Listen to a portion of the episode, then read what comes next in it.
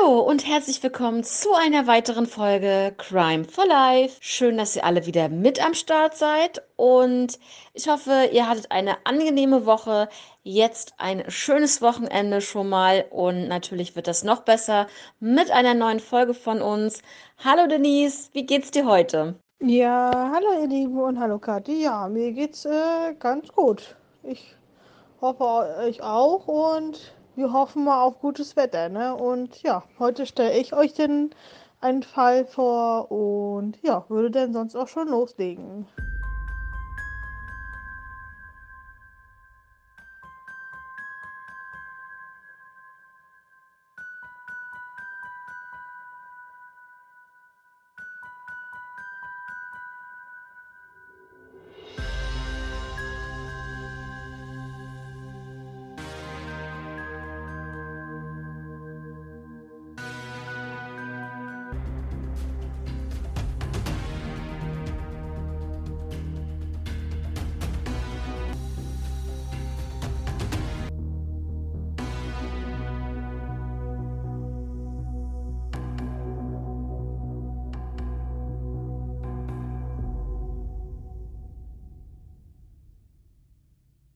Heute geht es um wieder einmal ungelösten Mordfall ähm, um eine Frau in Erlangen, äh, die in einer Tiefgarage erstochen wurde.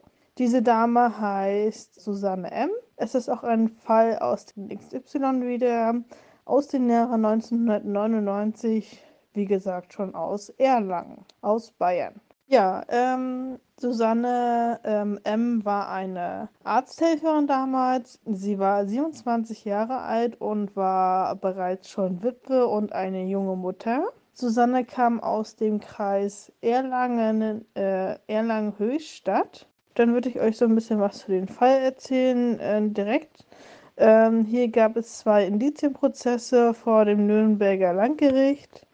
Hier wurde der mutmaßliche Täter jeweils freigesprochen. Da der Mord nicht verjährt, äh, wird die Polizei erst die Akten zuklappen, wenn hier, wenn hier dieser Fall dann auch gelöst ist. Es gibt jetzt immer noch Ansatzpunkte für die Ermittlungen und aktuell läuft ein Verfahren gegen Unbekannt. Es gibt ja auch äh, archivierte DNA-Spuren, die man aber nicht zuordnen kann. Die Ermittler äh, hoffen irgendwann in den DNA-Datenbank den passenden Fingerabdruck zu finden. Sich halt der Täter stellt oder selber verrät. Ein bisschen was zum Tathergang, wie es abgelaufen sein könnte. Es war der 5. März 1999 äh, früh um 7.30 Uhr. Wie jeden Morgen fuhr Susanne mit ihrem Auto in die Tiefgarage an der Erlanger Negelsbachstraße. Dort fuhr sie dann halt mit ihrem Auto rein.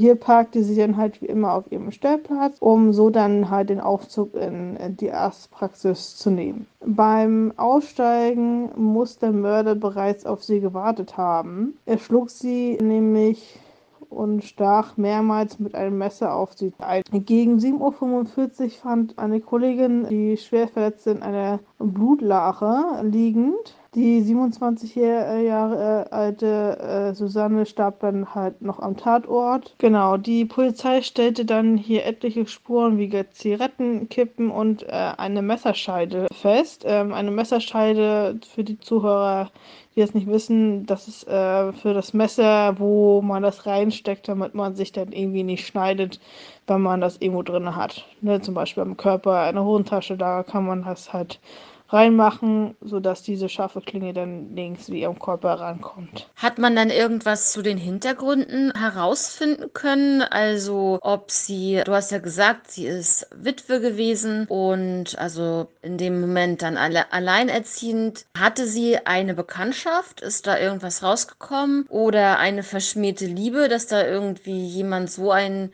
äh, Hass oder Groll auf sie gehabt haben könnte, um so eine Tat zu begehen? Ähm, die Tatwaffe wurde aber leider nie gefunden und die Ermittlungen gestalten sich von fortan sehr schwierig. Nee, sie hatte keinen Bekannten, so wie ich das jetzt äh, lesen konnte, aber dazu erzähle ich noch mehr zu dem Thema Witwe und halt zu ihrem Kind. Darauf komme ich noch zurück. Die Polizei glaubt hier, dass Täter und Opfer, äh, dass sie sich gekannt haben mussten. Zu dieser Überzeugung gelangte dann ein Profiler. Erst äh, 2008 kam die Polizei im Zuge eines Missbrauchsverfahrens auf eine mögliche Täterspur. Ah, du meinst ein Profiler, also so wie, ähm, wie die berühmten Profiler, die es in Deutschland gibt der Alexander Horn zum Beispiel, den ich ja schon getroffen habe, die machen echt gute Arbeit. Also muss ich wirklich sagen, die stecken ja richtig in der Materie drin und die, ja, er hat da auch schon wirklich sehr, sehr viele Fälle auch schon so aufgeklärt mit seinen Profilen der Täter. Also ja, auf jeden Fall, äh, Gott sei Dank gibt es heutzutage sowas. Also ich konnte jetzt mit dem Wort nicht wirklich viel anfangen, was das nun bedeutet, äh, was ein Profiler ist. Aber vielleicht kannst du uns das ja einmal erklären. Ja, das ist doch, das ist doch kein Problem. Also ein Profiler, der schaut sich den ganzen Tatort an, die ganzen Indizien und schlussfolgert darauf, was das vielleicht für ein Täter gewesen sein könnte, also ein Profil erstellt er zu dem Täter. Das heißt zum Beispiel, der Täter ist weiß, männlich, um die 30 oder um die 50, ne, je nachdem. Und ähm, ja, ob er Familie hat vielleicht. In manchen Fällen sieht es dann so aus, dass er zum Beispiel, wenn er zum Beispiel Prostituierte umbringt oder so, das gibt es ja auch ganz oft, dass man dann ein Groll auf Frauen hat oder dass er dann so das herleitet, wenn er ein Groll auf Frauen hat, wo kann das herkommen? Ah, aus der Kindheit, vielleicht von der Mutter hatte er eine dominante Mutter oder ähnliches. Und ähm, so erstellt er da halt das Profil für den Täter, was es für ein Täter in diesem Fall gewesen sein könnte.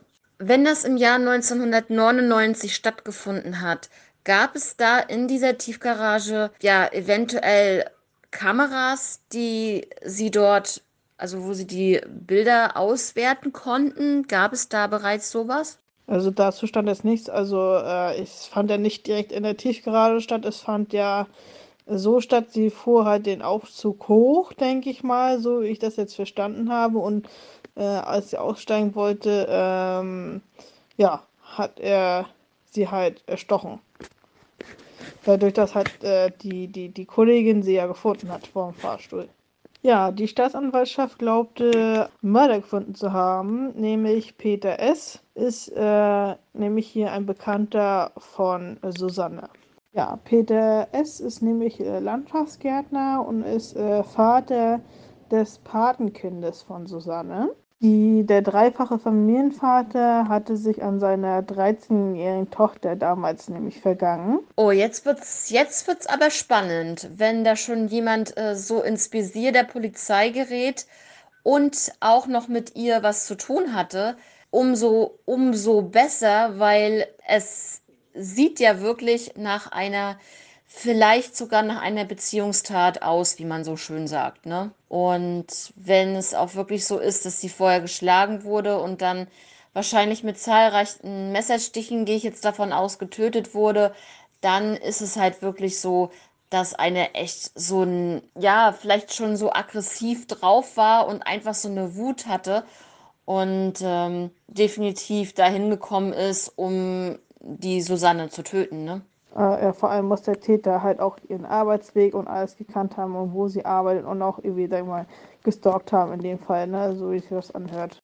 Ja, das Mädchen habe sich äh, eventuell ihre Patin anvertraut, weshalb der Vater befürchtet äh, habe, dass Susanne zur Polizei gehen würde und ihn wegen sexuellem Missbrauch anzeigen würde dann.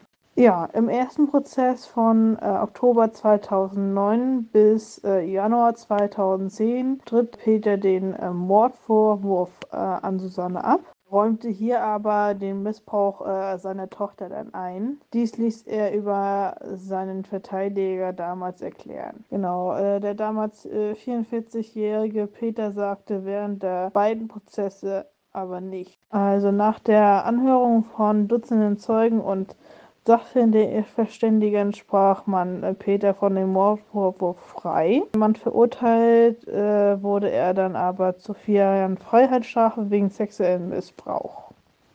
Es bestehen vernünftige Zweifel an der Täterschaft von Peter, erklärte der Richter damals zum Mordvorwurf. Das ist aber wirklich, das ist echt krass. Also, wenn der dann auch vor Gericht noch den Missbrauch zugegeben hat, das ist natürlich, das ist echt heftig, ne? Also, aber ganz ehrlich, wenn man jetzt so wirklich nachdenkt, dann kann es natürlich wirklich der Grund gewesen sein, warum Susanne sterben musste, weil sie was wusste und weil der Täter sich dachte, wenn die zur Polizei geht, dann ist alles verloren und hat sie dann angegriffen. Und ähm, ja, also ja, man sagt, man sagt dann so schön, sie mundtot machen, ne? Es ist krass. Also, wenn das wirklich so gewesen ist, also ja, da fehlen einem schon die Worte, ne? Es gab hier weder noch äh, objektive Spuren noch äh, nachvollziehbare Tät äh, nachvollziehbares Tätermotiv. genau, dass Peter den Missbrauch an seiner Tochter zu verdecken und äh, ne, ne, verdecken wollte, passte so nicht dazu. Ich meine, ich kann es mir jetzt nicht vorstellen. Ich meine, er hat jetzt, äh, sag ich mal, auch den Missbrauch an seiner Tochter leider gestanden. Wenn er da schon so einen Schiss hatte, kann ich mir ganz auch, hätte ich mir auch ganz gut vorstellen können, dass er auch dann die Tat, glaube ich, gestanden hätte. Ja, es gab hier keine Beweise, dass äh, Susanne von dem Missbrauch der Tochter wusste. Es gab hier keine DNA-Spuren von Peter an Susanne, weder noch von äh, Susanne an der Kleidung und im Auto oder in der Wohnung von Peter direkt. Ja, schon damals spielten die DNA-Spuren unter den Fingernägeln von Susanne eine zentrale Rolle. Susanne hatte sich hier damals sehr massiv gewehrt. Diese DNA-Spuren sind von einer identifizierten männlichen Person. Im Jahre 2011, im Februar, wurde der Fall von Peter nochmal aufgerollt. Mitte Juni 2012 äh, ergab das Ergebnis, dass die Tat ihm nicht nachzuweisen war. Peter wurde auch in seiner Wohnung äh, damals abgehört, aber ohne Erfolg. Der Rechtsanwalt von Peter sagte, dass Peter von seiner Persönlichkeit her ähm, hier den Mord hätte nicht äh, machen können. Die Anwältin äh, von Susanne, die die Angehörigen vertrat, erinnert sich, äh, dass das Verfahren sehr umfangreich und äußerst emotional war. Ja, die Arzthelferin Susanne hatte bereits äh, mehrere Schicksale erlitten damals. Am Silvestertag 1997 war ihr Ehemann verstorben im Alter von 32 Jahren und im April 1998 brachte sie dann ihre Tochter zur Welt. Als äh, Susanne damals getötet wurde, war ihr Baby erst noch nicht mal ein, noch nicht mal ein Jahr alt. Also, ne, das muss man sich erstmal reinziehen. Also das Baby war noch nicht mal ein ganzes Jahr alt. Ja, das waren so meine äh, Fakten über den Fall, den ich herausfinden konnte.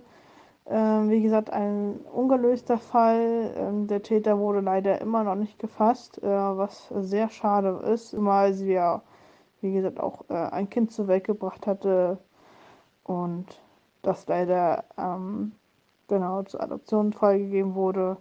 Ja, was sagst du denn zu diesem Fall, Kathi? Hast du irgendwelche Fragen noch dazu? Oder Anmerkungen? Oh Mann, das ist ja, das ist ja richtig krass. Dann hat sie, dann hat die Kleine ihren Vater gar nicht gekannt. Oh Gott, dann hat sie, oh, ja, Witwe, ja, hast du ja gesagt, aber trotzdem. Oh Mann, das ist, das ist richtig, oh, das ist ja richtig schlimm. Und dann noch Silvester. Gott, oh Gott. Gott, die Arme, ey. Ja, vor allem die Kleine konnte nicht ihren Vater kennenlernen, nicht ihre Mutter, weil sie gerade mal ein paar Monate alt war. Und das ist echt heftig. Also das ist echt, äh, echt äh, krass. Also ich weiß nicht, wie man einen sowas antun kann, ehrlich. Also das, nee. Oh Mann, noch nicht mal ein Jahr alt. Dann durfte sie noch nicht mal den ersten Geburtstag mit ihrem Kind verbringen. Also das ist wirklich, das ist echt heftig. Also ja, kann man nicht zu sagen. Ja, und dass er abgehört wurde und dass ihm das ja nicht zugeordnet werden konnte, auch keine Spuren und ähnliches von seiner Seite ähm, irgendwie im Zusammenhang dann mit, mit der Susanne ist, ähm, ja, das, okay, dann war er es halt nicht, aber die Frage kommt ja trotzdem auf, wer war es denn dann und warum? Das frage ich mich eigentlich auch. Also es könnte ja, wie gesagt, dann nur ein Bekannter sein, der ihre Lebensumstände, sag ich mal, so kennt und äh, weiß auch, wo sie arbeitet und alles. Ähm, das ist ja auch so eine Sache. Und was mir gerade noch so einfiel, was waren das jetzt? Das habe ich schon wieder vergessen. Ähm, vor allem der Täter muss ja auch drüber nachgedacht haben, wenn sie gerade erst ein Kind zur Welt gebracht hat vor ein paar Monaten. Und es muss ja auch irgendwie einen Grund gehabt haben, wieso sie dann überhaupt äh, umgebracht wurde. Aus welchem Grund? Es muss ja irgendwo einen Grund gehabt haben, wenn es jetzt dieser Peter nicht war. Und vor allen Dingen, man geht ja davon aus, dass sie ihren Mörder gekannt haben muss. Und dann muss er auch gewusst haben, dass sie ein Kind hat. Und ja, also, also, also wie, wie man, also, ja, wie man so schön sagt, Gewalt ist keine Lösung. Und sowas erst recht nicht. Sowas ist einfach, Entschuldigung, ich sage jetzt das Wort einfach, was ich gerade denke, abartig. Das ist wirklich grundtiefst bösartig, böse und abartig, ganz einfach. Also da habe ich keine anderen Worte für. Das ist, ist ganz, ganz furchtbar. Vor allem ein Kind äh, beide Elternteile zu nehmen, ist also, ne, also ich meine, der Vater ist da an den Silvestertag verstorben und äh, die Mutter wird umgebracht, also geht's irgendwo noch, also nee, einfach nur krank. Ja, wo sie arbeitet und wann sie arbeitet und ja, welchen Weg sie nimmt. Also ganz ehrlich, wenn der schon da oben drauf äh, gewartet hat auf sie und sie ist noch wirklich in den Fahrstuhl gestiegen, kommt dann da raus und wird dann attackiert. Meine Güte, dann hat der, dann ist der wahrscheinlich auch so abgehauen, wie sie zum Beispiel nach oben gekommen ist. Der hat vielleicht sein Auto da auch irgendwo geparkt und ist dann ganz seelenruhig mit dem Auto einfach weggefahren. Also das darf man sich gar nicht vorstellen. Ja, das Doofe ist, man hat halt meistens nur in den Tiefgaragen halt äh, Überwachungskameras und wenn du jetzt halt aus dem Fahrstuhl rauskommst, sag ich mal, zu den äh, Arzträumen hast du ja meistens keine äh, Kameras mehr. Ne? Also ähm, sollte man vielleicht auch mal einführen. Und wie sieht das aus? Hast du irgendwas, haben die irgendwie was rausgefunden? Also war dann halt in der Tiefgarage, waren denn halt wirklich Kameras? Weil ganz im Ernst, ich habe irgendwie das Gefühl, dass der da über die Tiefgarage wirklich sein Auto geschnappt hat und dann, ähm, ja, weg war. Ja, ich habe jetzt leider nichts weiter zu dem Fall. Ja, ich wäre von meiner Seite aus soweit erstmal durch. Nee, leider stand da nicht zu, äh, ob er es nun wo, ne, ob der Täter jetzt irgendwie über die Tiefgarage abgehauen ist oder nicht. Da stand leider nichts zu. Ich meine, der kann auch sehen, ruhig da irgendwie das Haus verlassen haben, zu Fuß oder halt auch mit Auto, wie du sagtest. Das weiß er nicht, ne? Äh, der, dass er ganz entspannt rausgewartet ist. Das weiß man ja immer nicht. Ja, und wie du sagtest auch noch, dass das Kind ähm, adoptiert, zur Adoption freigegeben wurde. Das ist natürlich auch krass. Da muss wirklich auch die Familie ähm, ja nicht wirklich. Entweder haben sich die Familienmitglieder nicht mehr in der Lage gesehen, sich um das Kind dann zu kümmern, weil meistens ist es ja so, dann kommt es ja zu Verwandten, weiß ich nicht, ähm, zu den, äh, zu den Geschwistern von den Verstorbenen oder zu Oma und Opa. Wenn die jetzt zum Beispiel sagen, wir sind zu alt, wir können das nicht mehr oder so, dann geht das natürlich auch, dass das Kind dann adoptiert wird. Äh, ich finde das schon richtig krass alles, muss ich ganz ehrlich sagen. Also das, das tut mir auch total unendlich leid, ne? Ja, wo mal die beiden Elternteile ja auch wirklich nicht alt geworden sind, ne? Das ist ja nun wirklich alles überhaupt kein Alter, ne? Wahnsinn. Ja, die Mutter war gerade mal ein Jahr jünger als ich jetzt, ne? Wenn man das mal bedenkt. Und der Vater war ja auch nicht gerade alt geworden mit 32. Da, also das ist schon relativ jung. Ja, vom, wie gesagt, von meiner Seite aus war es das jetzt. Ähm, wenn du jetzt nichts weiter hast, wäre ich soweit eigentlich durch mit diesem Fall. Ja, also Denise, da hast du echt einen Fall rausgesucht. Also das ist ja wirklich der Hammer, ne? Also das ist, äh, dass man ihn nicht gefunden hat, ne? aber du meintest ja, DNA-Spuren waren ja vorhanden, die sie ja ähm, abgleichen konnten, ne? Oder habe ich das jetzt irgendwie falsch verstanden? Ja, genau. Also DNA-Spuren gab es von ihren Fingernägeln. Also äh, der Täter kann sich was aufgefasst machen. Wenn er dann irgendwie nochmal was begeht, ähm, sind seine DNA-Spuren auf jeden Fall in der Datenbank gespeichert. Und ich hoffe, dass dieses Schwein, Entschuldigung für die Ausdrucksweise, dann auch gefasst wird. Ja, Denise, das hoffst du, das hoffe ich und das hoffen sicherlich auch alle Zuhörer, die sich jetzt mit uns mit diesem Fall beschäftigt haben. Auf jeden Fall, das, da gehe ich stark davon aus. Und ich habe ja in meinem anderen Podcast also einen Fall gehabt, dass ähm, da wurde jemand ermordet. Man hat DNA-Spuren gehabt, wie in diesem Fall. 20 Jahre später hat man die gleichen DNA-Spuren nochmals gefunden, und zwar bei einem Einbruch in, bei einem Juwelier. So, weil der Täter sich da verletzt hatte und da gab es Blutspuren, zack, selbe DNA. Leider bis heute immer noch nicht aufgefunden. Aber wie krass ist das bitte, 20 Jahre später bei einem Einbruch die gleiche DNA zu haben? Also, ne, das, da hofft man, dass man dann, man hat die gleiche DNA, aber man muss einfach noch die Person dazu finden. Ne? Und das ist so schwierig daran. Also wir hoffen wirklich das Beste, dass es nochmal in Bewegung kommt, dass da sich irgendwas noch ergibt. Und dann würde ich sagen, wenn ihr noch Fragen zu dem Fall habt oder zu den anderen Fällen, die wir bis jetzt behandelt haben, schreibt uns gerne über Instagram crime-for-life. Da sind wir wirklich immer vor Ort. Wenn ihr Fragen habt, Anregungen, Fallvorschläge, was ihr möchtet, sind wir wirklich sehr dabei, alles zu beantworten und ja, mit euch zu kommunizieren, virtuell dann. ja, also ähm, Denise, ich bedanke mich für diesen spannenden Fall und drücken auf jeden Fall die Daumen, dass sich da auf jeden Fall was tun wird. Und ja, dann würde ich euch jetzt noch ein schönes Wochenende wünschen. Bis zum nächsten Samstag, da bin ich dann wieder mit einem Fall dran. Könnt gespannt sein. Nächsten Samstag habe ich einen Fall für euch, der etwas länger ist. Deshalb haben wir uns dazu entschieden, diesen Fall in zwei Teile zu gliedern. Teil 1 kommt am Samstag wie gewohnt, Teil 2 kommt einen Tag später am Sonntag. Da es dann halt nicht so eine extrem lange Folge wird, haben wir uns das halt so entsch dafür entschieden, das so zu machen. Ich hoffe, ihr freut euch darauf. Und ja, dann würde ich jetzt einfach an Denise abgeben und euch ein schönes Wochenende nochmal wünschen. Bis dann. Ciao. Ja, ähm, genau, wie Kathi schon sagte, ähm, wenn ihr irgendwas zu dem Fall wissen möchtet äh, oder zu anderen Fällen, einfach bei uns melden.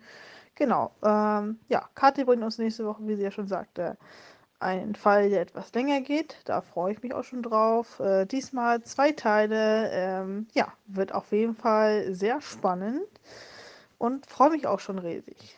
Gut, und dann hören wir uns auf jeden Fall nächsten Samstag und nächsten Sonntag wieder. Bis dann!